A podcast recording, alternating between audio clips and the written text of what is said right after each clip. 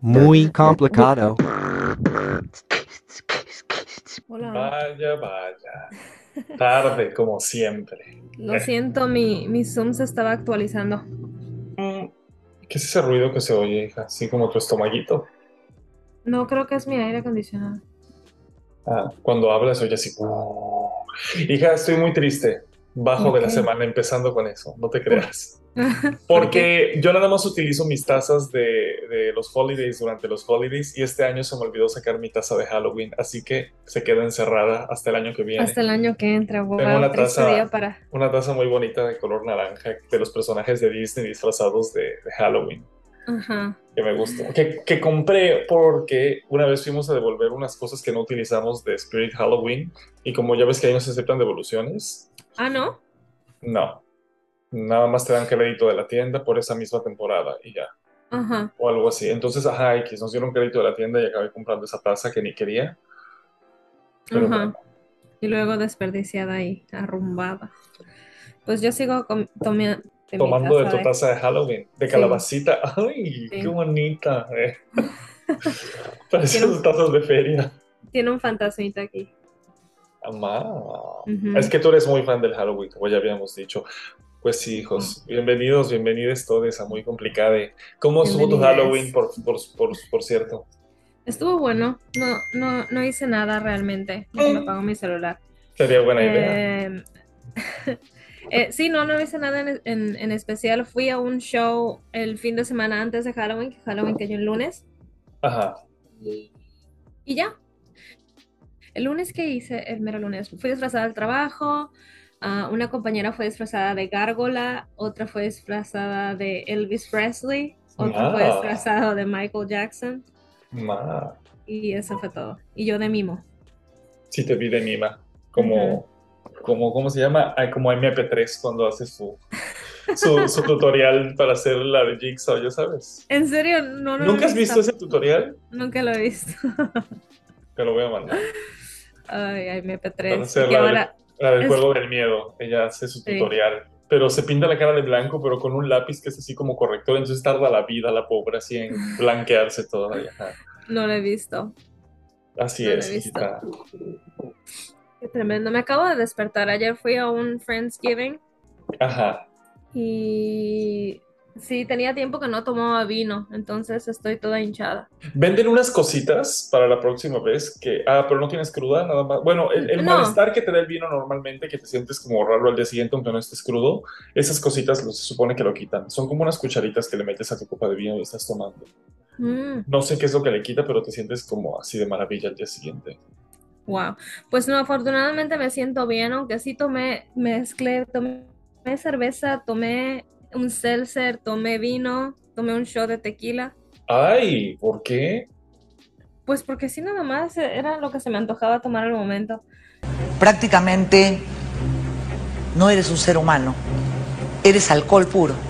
Eh, pero yo soy Ah. mezclar siempre mi bebida, pero me siento bien. Tengan esos 21 años. Ándale. Me siento bien, nada más es la hinchazón de la cara que ya sé que es por el vino. Y de las manos también, o sea, de todo. Ah, estás hinchada. Los pies, Ya, no, zapatos no me entran, eh. Ya. No te creas. No. Y ca- acabé disfrazándome de osito cariñosito con una pijama que tengo ahí, un onesie de osito, y ya, ya les había dicho, creo que me disfracé de, no de, sí, como de zombie. ¿Qué, qué significa ghoul? Ghoul, ghoul, Ghoul. Sí, como un espíritu. como un espíritu, como de eso me disfracé. Y ya, Ah, ¿de un espíritu de osito cariñosito? ¿O eso No. no? Ah, ese fue otro. ay, ay. Es que en la universidad donde doy clases se querían disfrazar los muchachos, pero luego llegaron con unos disfraces de basura, todos mediocres, así de que unas orejeras, mis alumnos. Ya sé, eso vi en la foto, pero te iba a preguntar que si eso era normal. En otras, en otras, en otros lugares la Sí gente se disfrazan. en serio. A veces sí, sí, sí, sí. En, me- en Jalisco hacíamos concurso de disfraces a ver quién ganaba. Y se disfrazaban así a veces de team. Había de que tres se disfrazaban de las chicas superpoderosas o cosas así. Estaba cool Qué divertido. en la compañía, pero aquí nada, hija. No. Qué divertido. No sé si viste en TikTok, tú no eres mucho de estar en TikTok, pero unas niñas que se disfrazaron de Karens, No, dos niñas. ah, sí. No, no lo vi. que fueron a pedir, fueron a pedir dulces así de que estos dulces son unos mediocridades. Y tus decoraciones no son lo suficiente buenas. Mañana tienes una carta de la, como de la asociación de The dueños de casas. Ajá. Muy en su papel de Karen los niños, muy graciositas. Qué amenas, hija. Así es. Muy, mucha felicidad que me da ver todos los disfraces de, de la gente en el internet. Sí. Bueno, hija, y cuéntame de tu alto y bajo de la semana, por favor. Este, mi bajo de la semana y alto de la semana. A ver, a ver, a ver. Bueno, alto y bajo va a ser que una novedad en mi vida es que nos metimos a un gimnasio, mi novio y yo. Ma. Ma, así es, donde ya hemos ido antes, pero que no es un gimnasio normal. Eh, tienen como para escalar. Es para gente con capacidades diferentes, no como Eric Carmen, Ajá. para sentirte Sí. más tú puedes hacer Es todo. Teletón. Sí, Ajá. no. Este, no, es para, tienen como paredes para escalar. Es un gimnasio para escalar. Ya. Y Yo hice eso una vez. también tienen, también tienen eh, clases de yoga y pilates, un par de cosas, ¿no? Entonces, no sé, acabamos de meter. Malo es que me- se me dislocó la rodilla. Otra vez. Otra vez, pero me pasa siempre. O sea, ya es normal, ya yo sé cómo cuidármela, ya me siento mejor. Y el dolor ni siquiera fue escalando ni nada, sino fue, este, me senté y doblé la pierna y nada más sentí que se me salió. Y, o sea, no es no, eso es dislocación. Sí, se te sale del lugar y luego se regresa. Y Sí. luego yo me la acomodé otra vez y suena el pop. Y se me, se me Ah. queda viendo mi novio. Qué difícil eso. Y Yo ya, tengo pero- una alumna que tiene, tiene una cosa así en su cuerpo que todo se disloca a cada rato y siempre me manda así justificantes de que no puedo ir, me, me disloqué las costillas tosiendo y yo. Si solo Wow. reviro los ojos, digo, o sea, no, no eres apta para la vida, mana. Si estuviéramos en la selva, pero bueno. Wow. Ah, entonces dices que se te dislocó tu rodilla y ese fue tu bajo. Ajá, sí, pero todo bien, o sea, puedo caminar, está todo, todo bien. Entonces, esto va a ser mi alto y mi bajo de la semana, creo yo. Que te Y inscribiste que al se acabó el. Halloween. Ese es un bajo muy grande para ti. Que se acabó el Halloween.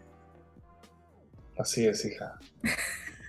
Se nos Ajá. fue un año más, un año menos. Un año más, un año menos. Sí, pero ¿Pusiste bueno, tu altar, por fin? no, este año no puse mi altar porque estuve la semana antes de, de Día de Muertos, estuve en casa de mi mamá y, y de hecho que, o sea, podría ser otro bajo de, de mi semana, es que tengo la casa un mulador. ¿Por qué, hija? todo está desordenado, tengo demasiadas cosas, no sé qué hacer con las cosas, nada. Ay, no, hijo, es una cosa muy estresante. Quiero tirar todo. Ya Mi sé. casa por la ventana y echar un pachangón. No, Ajá. quiero tirar todo. Y empezar de cero. No, realmente no, pero sí quisiera. Es que realmente creo yo que no tengo muchas cosas y las cosas que tengo sí las utilizo. Ajá. Nada más, o sea, todo lo intento tener organizado, lo que no utilizo como mis juguetes y bolsos que yo usualmente nada más cambio una bolsa y luego hasta que me arte de ella como uno o dos meses ya la roto otra vez y la guardo y así, así, así. Ya. Entonces todo lo que no, util- no es eh, utilizado con frecuencia lo tengo en lugares donde sea más práctico, pero aún así, o sea, la ropa no me cabe, me es difícil mantener ordenada todo, hijo. Lo único que mantengo realmente más o menos ordenado es mi maquillaje. Eso casi nunca está desordenado.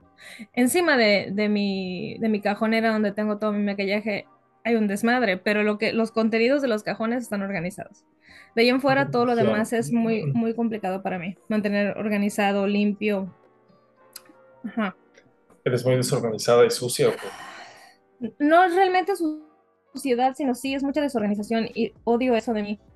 Porque Ya. tengo tiempo de hacerlo realmente, pero lo odio. Ya, ya. Sí, así pasa cuando sucede. Yo también. No tengo mucho tiempo, pero el tiempo que tengo no lo quiero utilizar en arreglar mi casa, ni en barrer, ni en trapear, ni en limpiar. Mi excusa es que como cuando estoy en el trabajo, mi cerebro está así como computadora que prende su ventiladorcito porque está así sobrecalentado.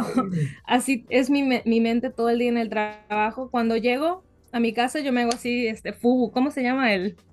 Te Así un apagas. slime. Ah, Ajá. Nada más quiero estar así en el mueble, haciendo nada, viendo algo divertido. Y ya. ah, Pero pues tampoco es bueno. En fin. qué bien, hija, qué bendición. Ajá. ¿Y el tuyo? Tuyo, alto y bajo. Eh, pues va a ser lo mismo, porque tuve gente en la casa invitada, pero a mí no me gusta tener gente en la casa. Y luego, sobre todo, ok, vámonos por partes. Resulta que hace tiempo fuimos a una fiesta. Ajá. Hace tiempo fuimos a una, no una fiesta, una vez. Disculpe, me estoy estrechando por me estoy estirando la espalda. Una vez fui a un lugar que era, no sé qué cosa, así como de mucha gente, de artistas. Una- un opening de una, de, un- de una ópera o de una mamada, así, de una casa de teatro X. Y ahí conocí a dos personas que ya me habían escrito por Facebook un matrimonio. No me acuerdo, así nada más que me agregaron de buena gente y yo dije, ah, pues son artistas de la localidad, sí los voy a aceptar y ya. Y la verdad es que son muy buena gente, un poquito excéntricos. Nos hicieron cantar cuando nos invitaron a cenar a su casa. Ajá. ¿Qué? Sing for your supper. Ajá, tienes Ay, que hijo, cantar una canción. ¿sabes qué? Me doy la media vuelta y bye. Entonces yo ahí canté mi canción de Vicente Fernández, porque ni modo que cante una en inglés. Wow. Y ah, X, eso estuvo, ajá. Lo malo es que Felipe me ¿Tienen un fetiche que- por la humillación o qué? No, son artistas, son gente de teatro también y Ajá. él corta pelo y es pintor, entonces sí, ajá. Bueno, Gente excéntrica. Y ajá, nosotros está bien, dijimos, bueno, vamos, ok. No sabíamos que nos iban a poner a cantar, pero fine. Ajá. El caso es que eh, eh, eh, Felipe me comprometió luego a de que, ay, la próxima en nuestra casa, y yo así dándole pellizcones como mi abuela, porque no me, o sea, odio tener, ahora tengo que hacerlo más de lo que yo quisiera, porque necesito tener así, Network. sí, pero no me gusta, no me gusta tener que conocer gente ni, ni estar en reuniones con gente, especialmente si yo estoy hosteando. Ajá. Pero todo esto no nos lleva a nada, a un alto y a un bajo que se está, o sea, la línea está tan, tan, tan delgada entre los dos que se mezclan. Podrían ser alto y bajo en cualquier momento la misma Sí. cosa. ¿Y les hiciste X. dance for your dinner? No. No, Ah. no, no, no. Les iba a hacer sing for your supper as well, pero luego as well también. Chica estúpida. Pero este, pero no tengo un micrófono. Ellos tienen un micrófono y todo en su casa, así con pedestal y la chingada. Es que son Son artistas, es que- americanos. sí, Qué bueno, Sí. los odiaría, hijo. Odio ese tipo de gente. Son, es que es, no, no porque Es, no mi es. artista es otro tipo de artista. Artista llama la atención, los odio. Ajá, ajá. En fin, saludos a todos. Y ya, estuvo bien. Pero bueno, el caso es que entonces yo dije, pues no nos voy a invitar solo a ellos porque son así como un poquito excéntricos. Es too much. Ajá. Necesito otra persona. Entonces Claro. invitamos a otra persona que son otro matrimonio. Ellos son unos De amortiguador. Ajá. Unos que siempre habíamos querido invitar. Ah, ok, ¿te acuerdas de una pareja de gays? Que no es importante esto, que una vez nos invitaron a su casa, que eran los que decían que rato, pues bueno, y nosotros de que otra botella o qué, y nos fuimos de ahí la madrugada, Sí. y ellos ya nos querían correr. Bueno, Ajá. ellos son muy buena gente también, ellos también, ajá. Y, Y son nos- mudos. Y se conocen con los otros, y ellos están Ah. en el patronato de la ópera y así, entonces estuvo bien. Ajá. Entonces dije, los voy a invitar a ellos, pero uno de ellos está terminando un libro, entonces no pudo venir, entonces solo vino uno. Y estuvo bien. Ajá. Y X, lo, lo único que, que, que mi alto y mi bajo, pues es que tuve gente en la casa, que invité a esta gente a la casa, y yo no estaba preparado emocional ni psicológicamente para recibir gente en mi casa, pero lo logré. ¿Es tu primera vez en esta casa? No, no, ya había recibido gente en la casa, Ah. pero no tenía ganas, no tenía ganas. Ajá. Entonces cociné y como no sé medir, o sea, yo sabía que estaba haciendo mucha comida para la gente que era, pero mi, mi motor es algo que te comenté que quería platicar en el podcast el otro día, es porque dije, va a haber tantas obras que me las voy a poder servear yo. Entonces estaba muy contento de cocinar tanta comida porque sabía que iba a sobrar mucho y que yo iba a poder tragármela. Ajá. Y ese fue mi alto y mi bajo, porque me quejo porque estoy gordo, pero cociné a propósito de todo. Hice como lechón al horno tipo. Tenía cochinita que había hecho para una fiesta anterior y me había sobrado muchísima también y la congelé, entonces saqué cochinita también. Ajá. Cociné rajas con queso y, y elote y cociné platanitos fritos y elotes, que es eh, frijoles con elote y así todo un- una Wow. producción. Estuvo bueno la casa por la ventana. por la ventana y sobró mucha comida y toda está en mi pancita. Bueno, mucha de ella. ¿Ya se acabó? ya, no, creo que no, todavía me queda muchísimo. Ah, Ahí sigue, pero bueno, estuvo muy bien, hija. Ajá. Y pues nada, eso es lo que te quería comentar, que mi motivación, porque yo no quería hacer la fiesta, era que me iba a sobrar comida. Eso es muy de gordos, ¿no te parece? Sí, definitivamente. Como gorda te puedo, puedo este, acertar tu sí, certificado. Pues sí, hija, ese fue mi alto y mi bajo, que recibí gente. Al final la fiesta estuvo bien, eh, yo siempre pienso que la gente va a tomar y a beber y a comer como yo y realmente no, solo los latinos somos unos cerdos este, sinvergüenzas para fiestar la gente que se mide, porque solo tenía una botella de tequila y dije, somos seis, vamos a hacer seis, al final fuimos cinco y dije, esto no me va a alcanzar. Ajá. Y sobró con una botella de tequila, nada, porque le hice margaritas, pero cada quien así de que se portaron muy bien y solamente se tomaron una margarita o dos. Con este tiempo yo llevaría cuatro, pero bueno. ¿Pero son conocidos del trabajo, dices? No, los conocí así random una vez que estábamos en, el lobby de un teatro para la ópera y a, y a los otros ni me acuerdo de dónde los conocí a los gays, no sé, si de un bar. Unos son gays y los otros no. Los otros no, los otros son una pareja de casados. Hetero. hetero, sí. Ajá. Buenas gentes, los, todos son buenas gentes, nada más que a mí no me gusta convivir con gente, pero en fin. Sí, así hijo, si tuvieras que sacar así el nombre de un sombrero, ¿quién es tu amigo? Ay, eso es grosero, de preguntar quién es tu amigo más raro o una persona muy extraña que hayas conocido, no precisamente que sea tu amigo. Así como dices tus amigos bizarros que te hicieron cantar por tu cena. Ah, ellos son gente, pero no, es que no, estamos en la categoría de amigos porque todavía no.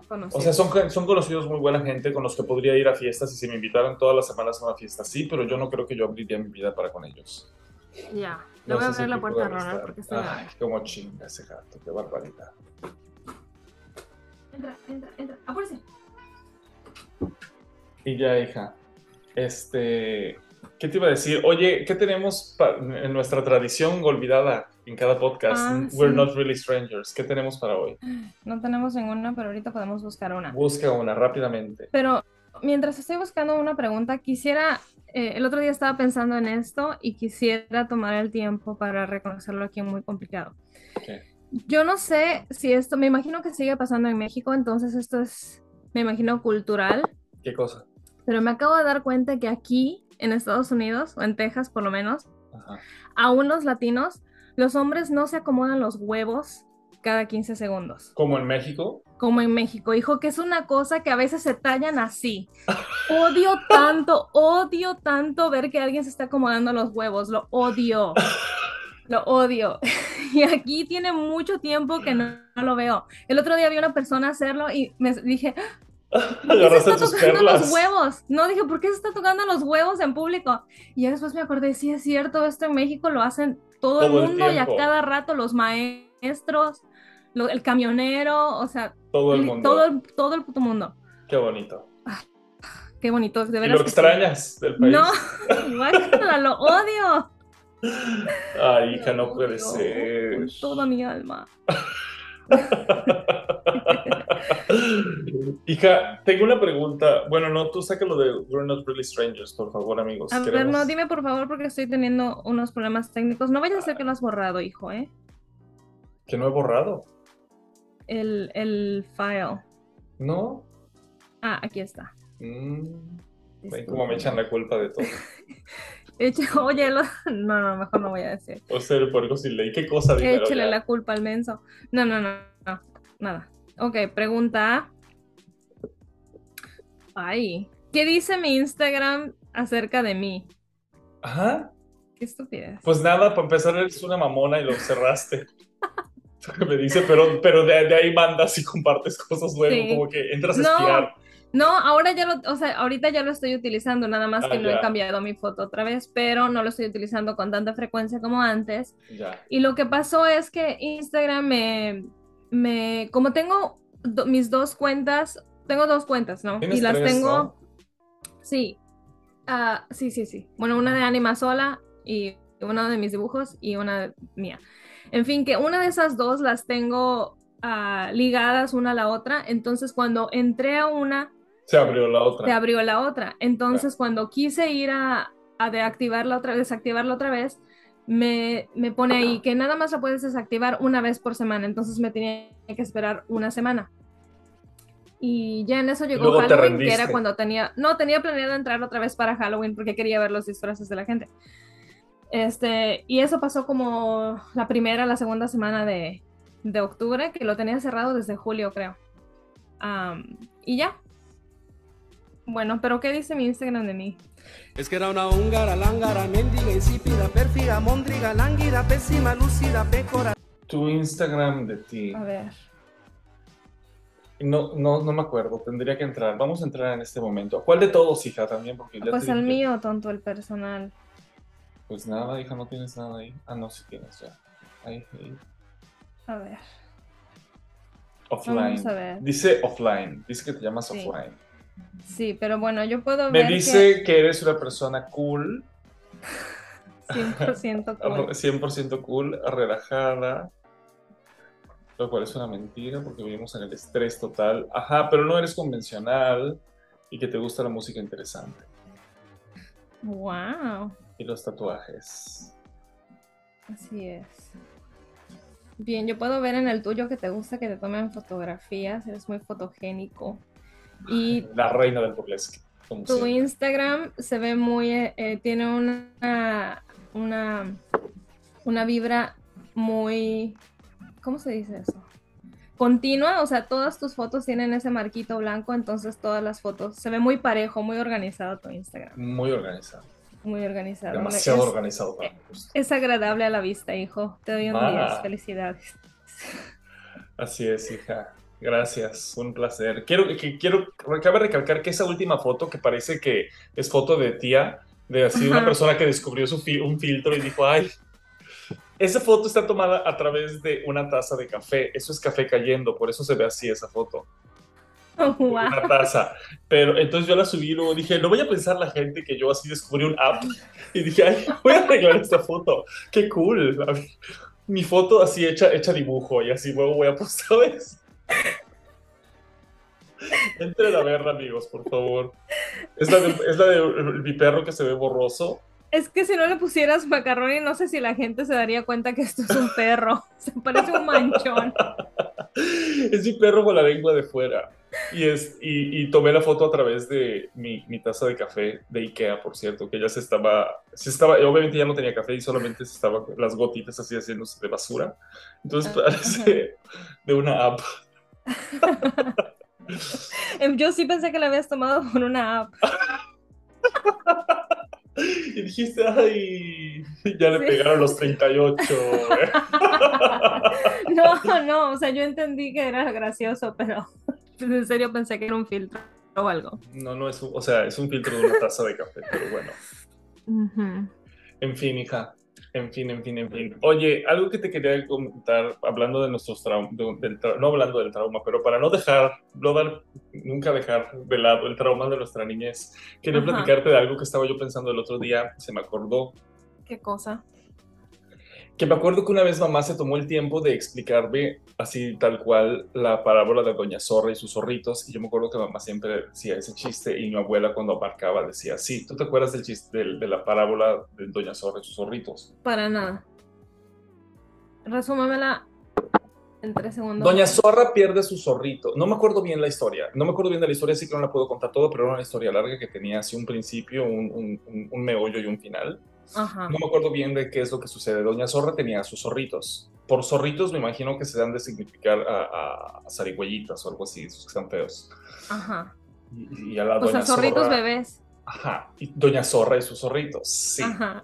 Entonces, se supone que los zorritos están bien feos, pero una vez a Doña Rita, Doña Zorra, no sé si se los matan o se los se pierden los zorritos, algo así X, el caso es que la puta vieja no los encontraba, entonces va de madriguera en madriguera buscando a sus zorritos, entonces ella los describe y todo el mundo le dice, no, pues yo nunca he visto, porque ella dice, ay, son unos bonitos, preciosos, con sus ojitos así, son tres y no sé qué, entonces dice, no, pues no hemos visto nada así, y va con el otro y dice, ay, también están así peluditos y tienen su carita bien bonita y no sé qué, y dicen que no. Entonces llegan con un conejo o el animal de tu preferencia, con un hipopótamo si quieres. Llega Ajá. Doña Zorra y le dice, no, yo lo que vi fueron tres zorros bien, bien feos que alguien mató o alguien se llevó por ahí. Dice, pero los que ustedes mencionan nunca los he visto. Entonces, ajá. Y luego cuando yo así me quedé sin cara de, me acuerdo de question mark, de que, ¿qué estás tratando de decir? Entonces mi mamá me explicó, dijo de que, ajá, es que las mamás siempre vamos a ver bonitos a nuestros hijos, aunque en realidad estén feos. Y ya soltó la bomba y se fue a hacer otra cosa. Listo. Entonces yo viví con ese trauma toda mi infancia también.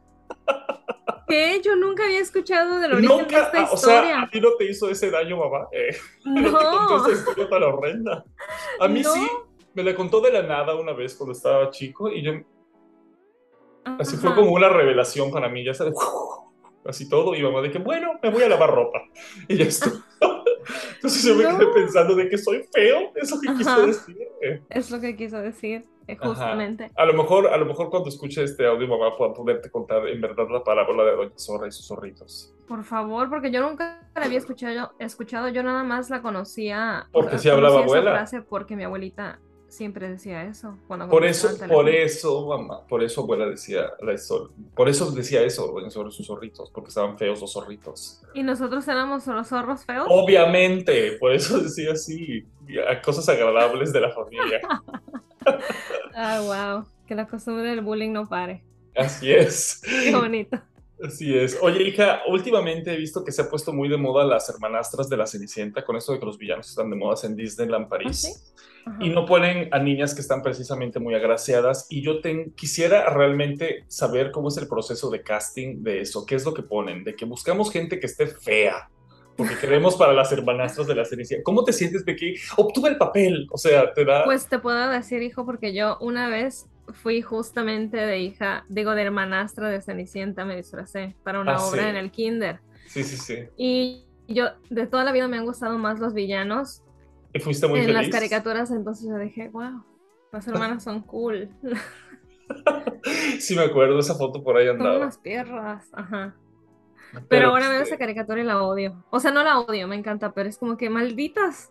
Son bien malas con la pobre. Cenicienta. Pero. ¿cómo, cómo será, ¿cómo será para esa gente, hija, de que aceptaron en Disney? ¿Qué voy a hacer? ¿Ser un personaje de humano? ¿Qué eres la hermanastra?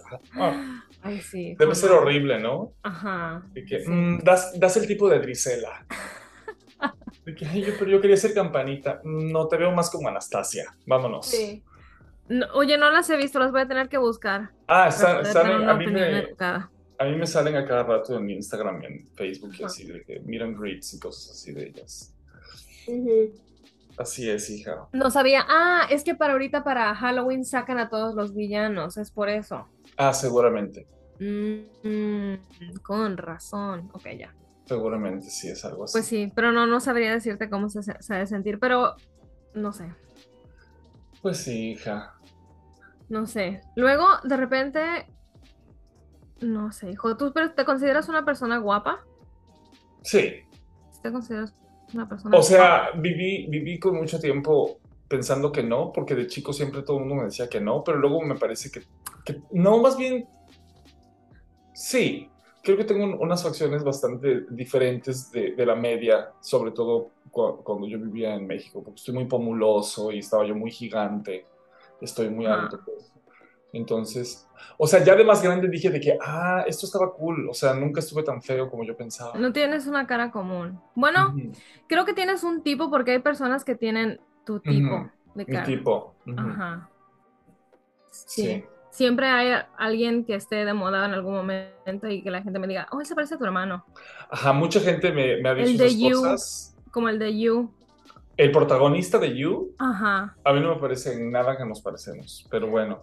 Ajá, como hay gente que me dice ese tipo de cosas y yo digo, yo no siento que tengo este tipo de cara, o sea, veme esa nariz, pero bueno. No, no es que te parezcas a él, nomás que le, le das un aire. Así por creepy, ¿no? Ajá. No, no, no, no. En lo físico, en lo físico. Así es, hija. Lo que nos lleva a nuestro tema, al meollo de este asunto, a lo que nos cruje Chencha, Ajá. que es esta intervención para tu locura. Dámelo. Y ahorita entra mamá y mi novio, ¿no? Su esposo. Mari, estamos aquí a darte apoyo. ¿Cómo se debe sentir, hijo, una intervención? ¿Te Eh, sentirías traicionado? ¿Te sentirías, wow, todos mis conocidos se Pues unieron de- para, de- para depende de, de qué tan lejos, de qué tan afuera tengas tu cabeza de tu culo. Ajá. Si, si estás así clueless de, de que lo que estás haciendo está mal, de que no tomo tanto o algo así, de que nada más falto al trabajo. Ajá. Ajá. O sea, y No, pero te- intervención de cualquier tipo, mental o de lo que sea. Por eso, si no, si no, o sea, si cuando sabes que tienes un problema, Ajá. pues ajá, debe ser pues horrible, pero al menos sabes de que tienes el problema. Pero cuando no tienes un problema debe ser muy choqueante. Cuando no sabes que tienes un problema, debe ser muy choqueante, ¿no? Sí, yo creo que sí. Yo no sé si me gustaría eso, porque no me gusta cuando la gente habla de mí a mis espaldas, entonces, Te sentirías traicionada. Un poco, yo creo. A lo mejor si alguien intentara venir a hablar conmigo, que me imagino que todo eso se hace, ¿no? O sea, que intentas, esa es como la última venida que, que consideras posible, me imagino. Este, entonces no sé. Pero sí, ajá, si, si nunca me hubieran dado como una, un warning de que, oye, Estarías muy se te patina el coco, ajá. Sí, Le- te falta una cora para el dólar, dice mi compañero del trabajo. Así es, hija. Ajá. Pero pues bueno, el tema de hoy, amigos, es lo complicado que es la salud mental. Así es. Y lo estigmatizado que está la salud mental. Sobre todo en, en todos lados. Creo que últimamente ahora se ha normalizado un poquito más, al menos aquí en Estados Unidos. Desconozco un poco de, de cómo sea en México, pero a mí nunca me causó conflicto. O sea, nunca he tenido que, ¿sabes? A pesar de que yo nunca fui al psicólogo cuando estaba chico más. O sea, sí, pero no, no sé cómo explicarlo. O sea, cuando me llevaron a mí, yo creo que mis papás me llevaron al psicólogo, ¿qué te gusta? Unas cuatro veces, literal, en total. Mis 15, 18 años que viví con mis papás, no me acuerdo. Ajá, O sea, literal, cuatro visitas, cinco, tú, su máximo. Ajá. Vamos a decir 10, que fueron muchas, pero no creo que hayan sido tantas. Bueno, échale 5 más 15. No, no, no, no, no, en serio, no, en serio que no, en serio que no, y nadie puede decir lo contrario porque yo estuve ahí, yo lo viví, nadie me lo cuenta. Ajá. Pero este, pero sí creo que está un poco estigmatizado el, el que uno tenga que hacerse cargo de su salud mental y el que uno, o sea, ese, así como te cuidas la cara y así como te cuidas el cuerpo y así como te cuidas la piel, tienes que cuidar tu cabecita, caramba. Claro. ¿no? ¿Te ¿Qué, medidas tomas tú? Sí. Pues yo voy a terapia, aunque ya yo hablamos de que no me gustan mis terapeutas. Ajá. Mi Oye, ¿ya terapeuta- terminaste con esa te- No he terminado esa con esa terapeuta? terapeuta, Ay, me da pena todavía, no sé cómo decirle. Pero es que ya no estoy viendo la otra porque por hacer del destino la he tenido que cancelar y ya no veo la que me cae bien, entonces no la he visto. Entonces no me quiero quedar así como la perra de las dos chichis, digo, de las dos tortas. Ajá. ¿Y por qué no Ajá. cancelas con una y le das el horario a la otra? Si es que lo tiene Eh, disponible. Eso podría yo hacer, fíjate que sí, Claro. pero no lo he hecho. Pero bueno, ya lo haré. Pero bueno, eso es lo que yo hago. Eh, ¿Tú qué haces para cuidar tu salud mental, hijita? Ah, también a mí, bueno, no sé, la verdad, no sé qué, qué también me funciona porque otra vez vamos a lo que comentaba yo en el, el par de episodios anteriores, creo, que es que como la realización de que la vida no va a ser siempre buena o siempre mala, o, Sí, eh, o sea, va a ir cambiando. Ajá. Este, entonces no sé qué, no sé qué también me, me funcione, pero de- definitivamente me siento mejor. O sea, no sé si soy tan buena en aplicar las, las herramientas que, bueno, no creo que sí, voy mejorando. Justamente ahorita en el trabajo he tenido días estresantes y como, mu- o sea, mucho trabajo, es mi temporada más ocupada, pero me siento bien. Ajá, pero me siento bien, aunque estoy atareada y lo que quieras, como estoy en control de lo que estoy haciendo y en control de, de todo va en marcha. Entonces, mm, au- aunque a veces ha sido igual, o sea, la misma circunstancia, todo bien, nada más que la ansiedad como me, me meto en ese remolino y no, o sea, me siento súper mal, pero como estos días pasados estuve tan estresada que no pude dormir. Pero al no poder dormir me, me puse a pensar, encontré soluciones y al día siguiente tuve como días súper productivos. Entonces, Mm, Estoy, ajá, sí estoy haciendo avances, pero a lo mejor debería yo de encontrar una mejoría para no dejar que me quite el sueño. ya. Ajá. Eh, pero ajá, voy a, voy a terapia, este, que me sirve a mí mucho platicar. am, creo que eso es todo por el momento. por Yo soy muy malo para ir a yoga. terapia, creo. ¿Sí? Nunca sé qué decir. O sea, es que yo nunca llego y digo, esto me está molestando. O sea, yo quisiera que el psicólogo me sacara cucharadas lo que yo tengo que decir. Yo nunca llego preparado con nada. O sea, yo podría pasarme toda la sesión así viendo al- a la pared o al techo porque nunca tengo nada que decir. O sea, no, no, no tengo ese skill de saber como, hola, Sí, estoy loca por esto hoy. sí. No, Bueno, a mí me cae hacer. muy bien, a mí me cae muy bien mi terapista, entonces por eso es como... Y ella más que nada es como una coach, no sé si sea terapista, porque no es que me dé realmente mucho feedback, de repente sí como me dice, ah, mira, es que bla, bla, bla, pero hay veces que casi ella no dice nada en toda la sesión, nada más yo como que me desahogo, pero aún así siento que me sirve bastante. ya. Um, o sea, es el estilo de ella. Y, um, pero sí, creo que es porque me cae muy bien, que es fácil hablar con ella. Y es como una persona que yo sé que no, o sea, no es juzgona ni es este, no sé, me cae súper bien, entonces creo, creo por eso es fácil hablar con ella. Y siempre tengo algo, ya sea positivo o negativo, algo que me molestó en la semana, lo que sea, y me puedo ir en caminito desde ahí. Entonces, Pero a mí no me gusta hablar eso. de esas cosas, ese es el problema. ¿y a qué vas a terapia entonces, idiota? Porque me imagino que se tienen que hablar, entonces siempre estoy de mal humor. Y luego, con mi terapeuta que me cae mal, no me da ganas de contarle absolutamente nada. Entonces, menos. O sea, Sí. siento que a nadie le interesa oír esas cosas. Entonces, sí. Pero les estás pagando para eso. Ajá, pero no Sí. sé, no sé cómo funciona. Sí, a veces, el otro día le decía yo a mi terapista que, digo, oye, nada más vengo aquí, siempre te estoy contando de una, una calamidad diferente, diferente cada semana. Ah, que a veces me, me siento como que nada más estoy buscando algo malo en mi semana, pero no, no es eso, nada más es que son, estos son pensamientos que tengo genuinamente en mi cabeza y opero desde un sistema ansioso, entonces como muchas cosas me causan conflicto, pero creo que eh, voy en buen camino porque usualmente no se manifiestan afuera de mi cabeza, nada más que platicarlo. Como que me ayuda al interior. Y se me perdió el hilo de lo que estaba diciendo, porque no estaba hablando de eso, pero bueno.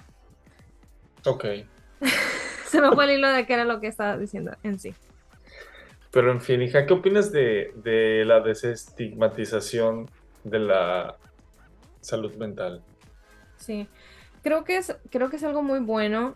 Ah, mm, no sé, de repente me he sentido como que todo el mundo sufre de esto, pero después conoces gente como que no. Entonces a lo mejor no es tan normal. Pero yo sí creo que todo el mundo debería de ir a terapia, al menos Ah, sí. hablar con un terapeuta. Aunque tu vida Sí. sea color de rosa, creo que todo el mundo debería de ir a... Sí. Conozco gente, es como, sí creen en terapia y todo, pero piensan que están bien o que lidian con las cosas bien, incluso gente que se cree... eh, Dios. eh, Sí, no, gente que se siente como orgullosa de que yo manejo este, los problemas y yo soy fuerte, pero no se dan cuenta que am, cómo afecta el hecho de que ellos no sepan realmente manejarse a sí mismos, cómo afecta a las personas a su alrededor. Em, Sí. Ajá. Pero sí, o sea, no sé, de repente es como... Las cosas que ponen en el internet, yo no sé si estoy tan, tan de acuerdo al ¿Cómo respecto. qué cosas? Mm, no sé, no sé, y estoy tengo la, la mentalidad abierta. Pero ¿cómo a qué te Es- refieres, niña? espérame, espérame. Tengo, eh, eh, estoy dispuesta a cambiar de parecer y a entender las cosas mejor, pero la cosa es cuando la gente pone demasiadas excusas y le da demasiado, demasiada importancia a su enfermedad mental, lo suficiente para, in- o sea, dañarles la vida real, el trabajo y ese, ese otro tipo de cosas. Creo que es bien, bien, bien importante mantenerse uno en regla.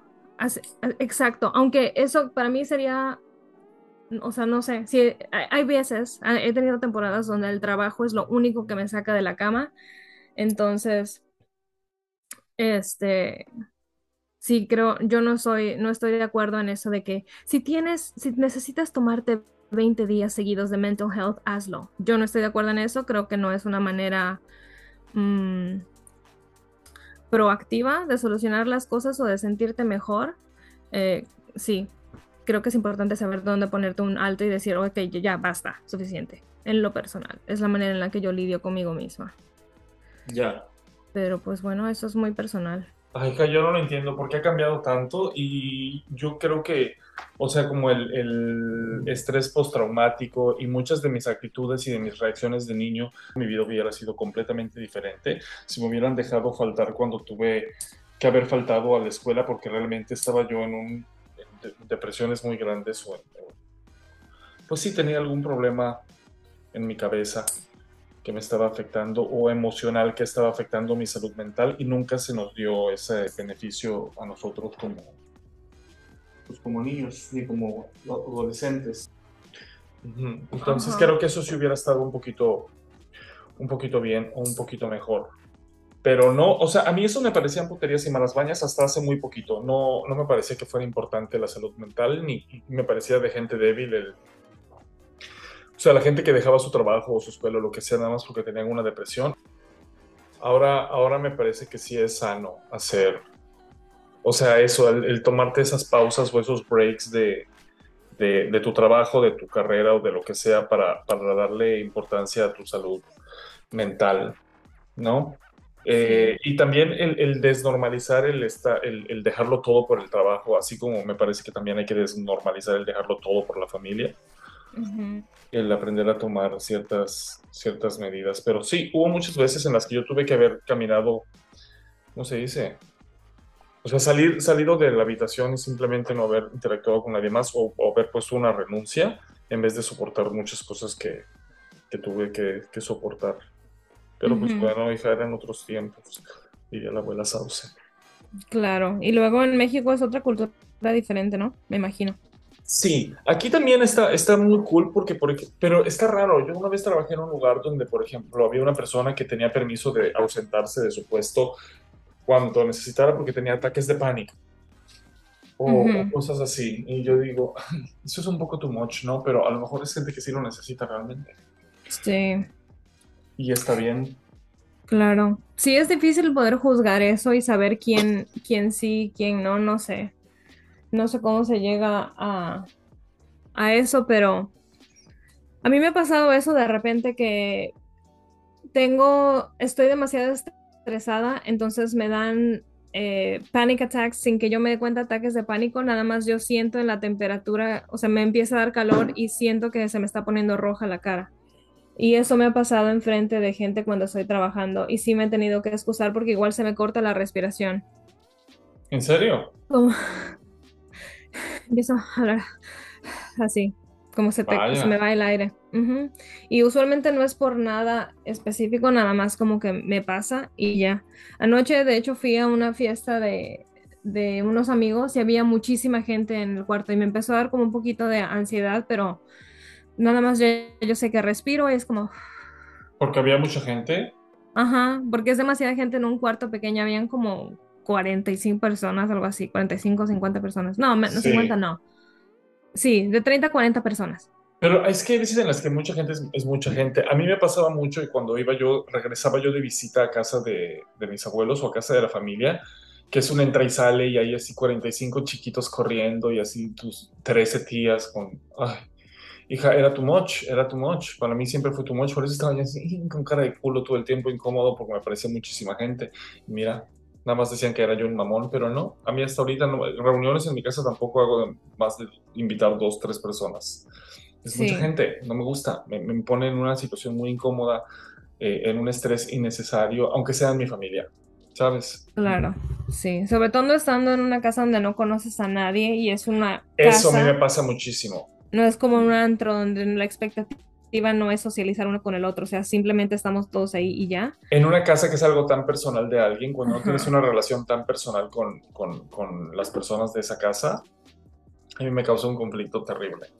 Sí, a mí no, nada más que es que yo no conocía a las personas, entonces por eso, pero otra vez ya yo me sé regular y ya sé cómo intentar hacer que no pase más. ¿Qué hiciste, hija? Fuiste al baño y dijiste, tú puedes con esto, y le diste un trago a la botella de tequila y se... Como Jaime Duende. Sí, no, nada más pues mis, mis ejercicios de respiración y ya. Mi novio sí se dio cuenta porque es como que, ¿qué tienes? ¿A qué buscas? Y le digo, nada, es que hay mucha gente, estoy como overstimulated. Caras nuevas, gente nueva, hay mucha comida, es como estoy, no sé.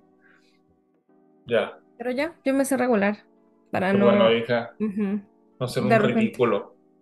Sí, claro un escándalo terrible. No, yo nunca he sido de esa persona de hacer un escándalo así. Ay, yo tampoco. ¿eh? Qué horror, hija. Ajá. Odio los escándalos, que es lo peor. Sí, ¿cuándo fue que tú te diste cuenta que necesitabas? Ah, bueno. Siempre, siempre es que todo el mundo debería de, tener alguien con quien hablar, pero ¿qué fue el punto específico? Si puedes hablar del tema, si te acuerdas. De... Sí, pues que la pasaba deprimido, o sea, no. Este. Entonces dije, vaya, creo que eso sí que está, está raro, porque todo el mundo ama estar vivo y así. Sí, ah, y también puede ser lo, lo, opuesto, la gente que vive siempre feliz y que todo bien, todo bien. Ay, pero eso está muy padre, No, no. ¿Por qué? Una caes mal. Y dos, ¿Por qué? esa gente me da hueva, o sea, la gente así de que se murió tu mamá, bueno, vienen días mejores. Pues es como sí, que a lo mejor nada más es mejor ver, el vaso No. medio lleno. Sí. No, lo correcto es nada más, lo siento por tu pérdida, zip. Nada más. Yo no, cuando alguien se muere en mi familia, no quiero que nadie venga y me diga, tienes un angelito nuevo en el cielo. Ah, Ese tipo de mamadas. Nada más, siento por tu pérdida y ya. A lo mejor una, alguna experiencia o alguna anécdota graciosa o relevante y eso, eso es todo, por favor. ay, no. Pero sí, o sea, hay gente que es demasiado positiva y es como que caes gordo. ¿Te parece? A mí no me parece A mí eso. sí, porque vives, vives en utopía, en una, o sea, en un mundo que no existe y a veces por tomártelo todo como, ah, oh, it's okay, como hiciste un, un problema, sobre todo en el trabajo, hay veces que sí afecta, que hiciste, tuviste un error gigantesco y es como que, bueno, intenté lo que pude, pero no lo logré. Lo hago mejor a la próxima. No, o sea, es que te lo tienes que tomar en serio y necesito ver una reacción de que entiendes lo que hiciste mal, ¿ves? Como que, Todo Ya. bien. Ajá. Em, pero sí, yo creo que hay, hay de las dos. Mm, yo voy a terapia no precisamente por mi insatisfacción de la vida. Eso es como, nada más yo, yo acepté que la vida esto me parece un desperdicio de tiempo. Ya estoy aquí, así que intento hacer lo mejor que puedo para no odiar mis días, que usualmente no lo, no, o sea, usualmente estoy bien, me siento bien. Pero sí, yo empecé a ir nada más porque eh, quería yo re- reparar un poco mi relación con mi mamá. Por eso fue que yo empecé a ir a terapia por mi propio pie de adulta. Y eso es como que te va llevando en cadenita, te va llevando en cadenita. Y sabes que si alguien me hubiera advertido, el, el- o sea, ese, esa gota de conciencia que le entra a tu cabeza cuando em- empiezas a ir a terapia y la terapia a funcionar, es algo muy horrible para mí, necesario e importante y muy útil, pero es horrible. O sea, nadie a mí me dijo que eso iba a pasar. También, tampoco es que yo fuera y preguntara, pero ¿Qué cosa? la gota de conciencia que te da. Como yo Ah, in- ya. inicié, inicié yendo a, a terapia porque quería re- eh, reparar la relación con mi mamá, pero antes de poder llegar a todo eso es como reparar la relación conmigo misma y pasas por, yo pasé por un proceso de odio absoluto y luego de, porque por mucho tiempo viví con, como con mucho ego inflado y luego como desinflar el ego y luego odio y luego es como que aceptación y luego como quemar todo eso y construir desde ahí. Fue por lo que yo he pasado y por lo que yo sí yo, yo siento yo que soy una persona totalmente diferente a quien era yo antes. Este ajá entonces es como ese ese sí esa gota de conciencia que te viene a dar realismo a real, o sea, a lo que son las cosas y aprender a ver la vida de una manera diferente es algo muy valioso, pero a la misma vez para mí fue muy doloroso, como verme por quien soy y ver, ok, eso no está bien, eso sí está bien, eso está mal, o eso es to- o sea, tener esa carga y esa ansiedad y esa tristeza de el pasado, que yo no he matado a nadie, ni, ni, ni- o sea, no he, no, no he cometido un crimen terrible, pero Pero sí, pues cada quien carga con su propia cruz, dice mi mamá. así es, hija. Aquí la haces, aquí la pagas. Es el cielo y el infierno. Sí, y creo yo que vale la pena, pero también es bastante, eh, que era lo que yo tocaba el- la semana pasada, o el, el episodio pasado, que es que vivir con gente que no tiene conciencia absoluta de lo que está haciendo, gente que a veces es inteligente, pero que no tiene, o sea, no, no ven más allá de su nariz, que no ven más allá de cómo las cosas los afectan a ellos. Y eh, para mí es difícil compartir la vida a- así.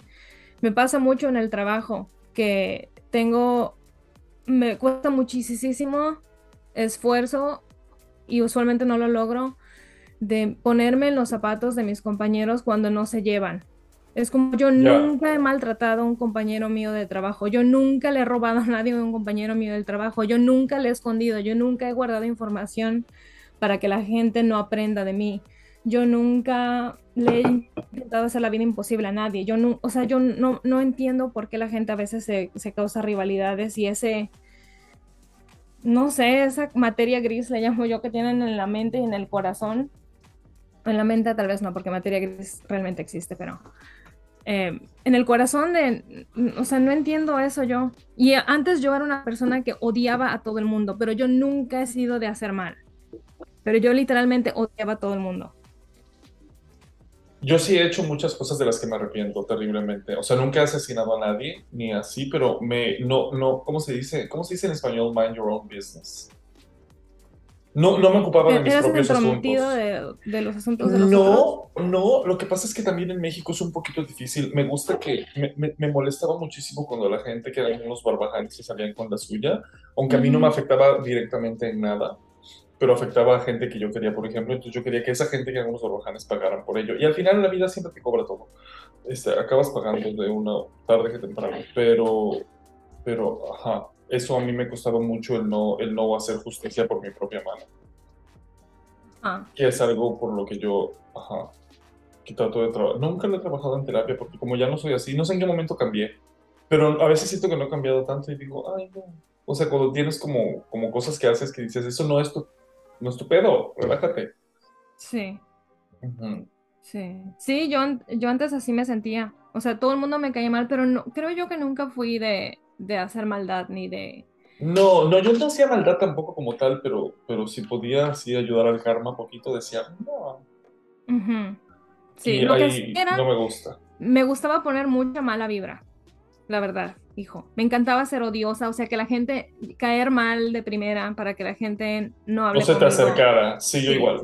y siempre me pongo a pensar de que esos siempre fueron mis, mis personajes favoritos de en, películas. Los, como tipo la Janice villanos. de Mean Girl. Este tipo, como la odiosa, la insoportable. Ya, sí, yo igual. Para que la gente no se metiera con uno. Pues es, un mecanismo de defensa. Es un mecanismo de defensa de cuando estábamos chicos, definitivamente, sí. El haber sido tan criticones y... Sí, exacto. Ah, para, mí es lo mismo, no estaba yo ocupado de mis asuntos, estaba yo ocupado en que hacía la otra persona para poder juzgar y criticar. Sí, definitivamente. Y pues bueno, darse cuenta de eso y de que a veces había gente que no era, que quería ser mi amigo, quería acercarse a mí, pero yo con tal de estar en mi papel de ser odiosa y de de nadie es demasiado cool como para llevarse conmigo eh, o mamadas que realmente ni siquiera yo me creía. Em, este, pues sí, hijo, es como que ser odiosita y, y sí. Pero bueno, bendiciones que, ya cambiaste. le dicen en inglés. Pero pues bueno, cambiaste, hija, y ahora eres una mujer renovada, una mujer de la Biblia. Ahora soy luz, soy como el Mr. Burns. luz. Ajá. les traigo paz, les traigo amor por todo el mundo. No, no, no, para nada. Todavía siento yo que soy cae mal, aunque en el trabajo siempre todos me dicen que les caigo muy bien. De eso a saber si es porque soy su manager. Claro, probablemente. No, pero, no, pero creo yo. Que mal. Sí, no. Y, y, la verdad es que doy mi mejor cara en el trabajo, intento dar mi mejor cara en el trabajo, como me intento exprimir la paciencia que tengo. No estoy diciendo que soy un, una perita en dulce, pero intento, soy muy consciente de mis acciones en el trabajo es importante eso para mí. ¿Tú crees que en algún momento vas a llegar a un punto donde digas, bueno, me gradúo de la, de la terapia? No creo. Y aparte aquí son terapeutas, que es diferente de psicólogos. Y yo nada más había ido a psicólogos en México, que es muy distinto al parecer. Sí, sí, es diferente. Y eso es diferente que ser psiquiatra también. No sé, muy complicado. Sí, bastante complicado. Pero me da gusto que, que, que ahora está un poquito más desestigmatizado y es más fácil que la gente se haga cargo de... Yo no sé, por ejemplo, qué tanto hubieran cambiado nuestra vida si nuestros papás hubieran ido a terapia, ¿sabes? Este... Sí, es que la psicología es como una... Mucha gente le llama pseudociencia, ¿no? Una basura. No lo sé. Sí, mucha gente lo considera que no es una, una cosa legítima. No tengo idea de qué, de qué se trata, ni, ni qué es lo que estudian, ni, ni qué es. O sea, no puede ser una ciencia exacta, obviamente, porque no, no se puede medir. Todo es de acuerdo a lo que Freud dijo, o qué sé yo, no sé. Pues sí, me imagino. O sea, sí, sí tiene que ver algo de la...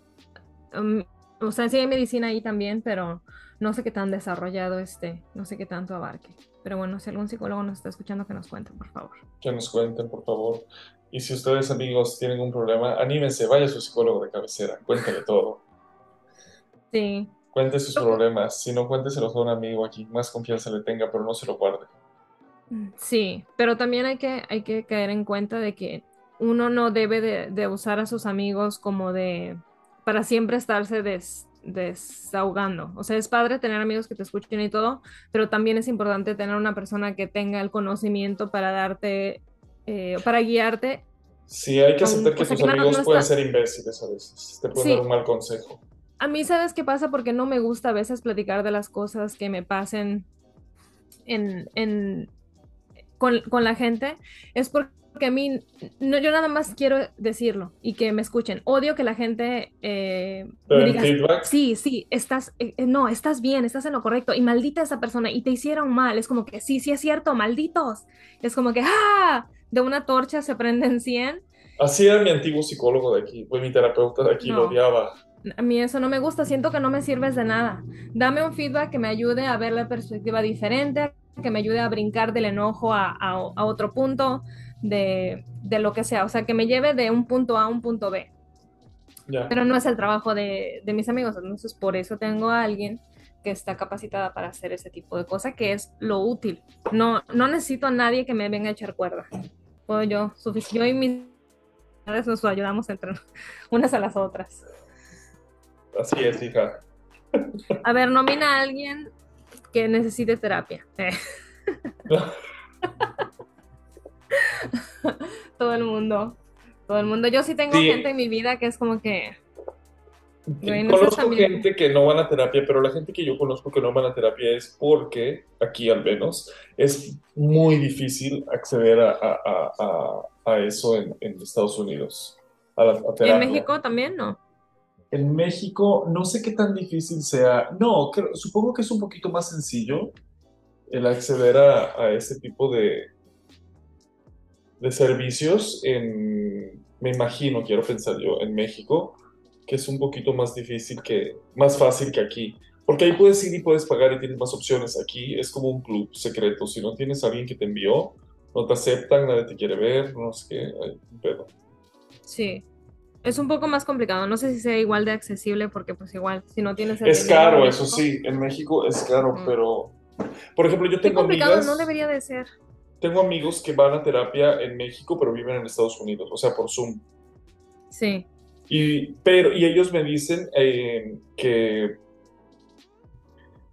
bueno, mi amiga me dice que le gusta muchísimo más, que porque siente que el, el, el, modo de abordar los temas y la terapia de la gente en México es mucho, dice que es un poco más agresivo que en Estados Unidos, que todo es así como con algodones y, y que dice que ya no, nunca se conectó con ninguna terapeuta ni con ningún terapeuta gringo, hasta que empezó a ver terapeutas mexicanos.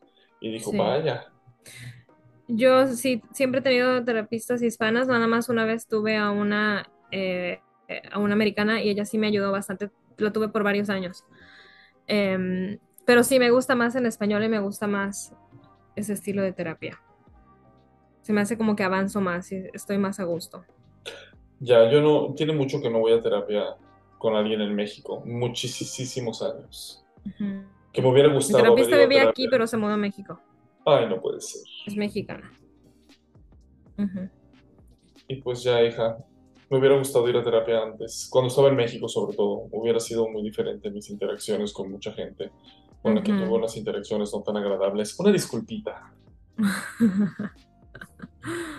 sí, pero bueno, todo pasa, hijo, y bueno. Todo pasa y todo queda. Ajá. Y yo realmente, si me pongo a pensar, si me siento mal acerca de mis acciones, ya sé que ya mencioné que tuve un, lapso de auto-odio, pero lo pude reconocer en su momento, que me ayudó, fue como un trampolín para cambiar y para ajustar cosas que no me gustan en mí, que lo sigo haciendo, es algo en lo, en lo que pues uno creo que trabaja hasta el día que se muere. Pero no me siento mal, o sea, yo hice lo que tenía que hacer para sobrevivir y para defenderme y para sentirme bien. Y mira, que eso me, sí me sirvió bastante porque yo realmente no empecé a tener este tipo de problemas mentales hasta mi adultez, realmente. ¿En Tenía serio? claramente, sí, claramente tenía muchos problemas de, este, de comportamiento, el ser hostil, el ser, ajá, querer ser como odiosa y enemiga de todos y ser Sí. extremadamente grosera con mi mamá. No estoy diciendo que no- a veces no haya estado justificado, en mi opinión, pero, o sea, no es la manera de, no es la manera de, de solucionar, solucionar las cosas o solucionar y simplificar un problema. Al Vaya. contrario. Este, pero, ajá, es como no, no me arrepiento. Bueno, me sirvió para lo que me tenía que servir. Y ahora mm, creo que estoy en un poquito más de conciencia de yo poder arroparme cuando me siento mal por cosas que han pasado en el pasado. Entonces creo que estoy en una, me siento bien de haber hecho las cosas como las hice. Ni modo. Lo siento por los que tuvieron que pagar los, ¿cómo se dice eso? Los platos rotos. Los platos rotos. Ajá. Una disculpita. Pues sí. Pero bueno. Pues bueno, amigos, que busquen ayuda a todos, que me parece muy bien. Y, y si puedo recomendarle algo a alguien es que, que sí, que vayan a terapia. Si pueden ir a terapia, que vayan a terapia. ¿Tú eres abierto en el tema en tu vida normal? O sea, si la gente te pregunta, tú les dices acerca de tus problemas o eres una persona un poco más resguardada. Últimamente lo he hecho de las cosas que vean, pero pues X. O sea, luego también cuando lo pienso, digo, tengo 38 años. O sea, si yo quisiera ir por la calle diciéndole a la gente, oigan, yo hoy cagué verde, Ajá. pues no está puedes cool, pero puedo hacerlo si me da la gana, ¿sabes? O sea, a lo mejor me van a decir que grosero, no me vuelva a decir eso, pero da igual. Claro, claro, claro. Ahí la gente como lo quiera tomar. Ajá. Yo creo que soy bastante abierta al respecto de, o sea, no, no, no con todas sus letras. Antes sí era muy eso, era mi party trick, hijo, decir cosas que hicieran a la gente sentirse uncomfortable. Como que... ¿por Como qué? algo de mi niñez, algo así. Ah, sí, y la gente siempre se queda así como que grillos. Ajá. no saben qué responder al respecto. Pero, ajá, aún soy muy abierta del tema. Yo no tengo, creo que per- eso per- es perpetuar el estigma de, de todo realmente. Yo, secreteado, ¿no? Sí, yo, solo se habla. claro, yo voy por la vida divulgando, no divulgando, sino de si, si se da la oportunidad y lo puedo platicar, platico de la violencia doméstica que viví, del abuso de mi niñez que viví, de Ah, este no. odio que sentí en mis relaciones, de cómo, de cómo reparé las cosas. Creo que es muy importante y a mí me sirve infinitamente. ¿En Los serio? Pero ¿cómo escuchar- sale eso? ¿Cómo sale eso a tu vida? O sea, jamás, no, no puedo pensar en una sola interacción en la que yo tendría, acabaría hablro de, de lo que viví en mi infancia. O sea, nunca sale a tema, jamás. A mí la gente, te voy a decir algo, a mí la gente literal todo el tiempo viene y me cuenta de su vida. El otro día estaba yo trabajando con una señora nueva en mi trabajo, que tenía como dos días ahí, tres días ahí, era su tercer día, algo así. Y me ella me estaba diciendo, le pregunté que dónde era, y me dice, ah, yo soy de Veracruz. Y le digo, ah, qué bien, ya se acerca el Día de Muertos, en Veracruz es muy celebrado, ¿no? También en Yucatán. Y me dice, sí, de hecho hacemos un tamal grande, no sé qué, empezamos a platicar. Me estaba diciendo que ella en su familia hacían, le dije, ah, qué bien, entonces en su casa hacen repostería. eh, y, o sea, se dedican a la cocina, porque eso era lo que ella hacía antes de trabajar conmigo. Ella ajá, hacía postres y trabajaba en buffets y ese tipo de cosas. Este, eh, y me dice, sí, viene de familia. Y me empieza a decir, lo que pasa es que yo cuando estaba chica, eh, dice, no, yo soy huérfana desde los seis años. Mi mamá falleció cuando yo tenía seis años. Y le digo, ay, lo siento mucho. Y dice, sí. eh, después tuve una vida bastante difícil, me vine a vivir aquí. Y así, me empezó a decir de toda su vida. O sea, yo le pregunté algo del pan y de que si venía de familia. Ella de eso se brincó a decirme que sí, pero que desde los seis Esa es gente que huérfana necesita terapia. y se deshiló. Pero a mí toda la gente me hace eso, siempre, siempre. Igual otra vez un día le dije a una señora que me gustaba su, tenía como un bolo tie, que me gustaba su, su cerradura de su, de su corbata.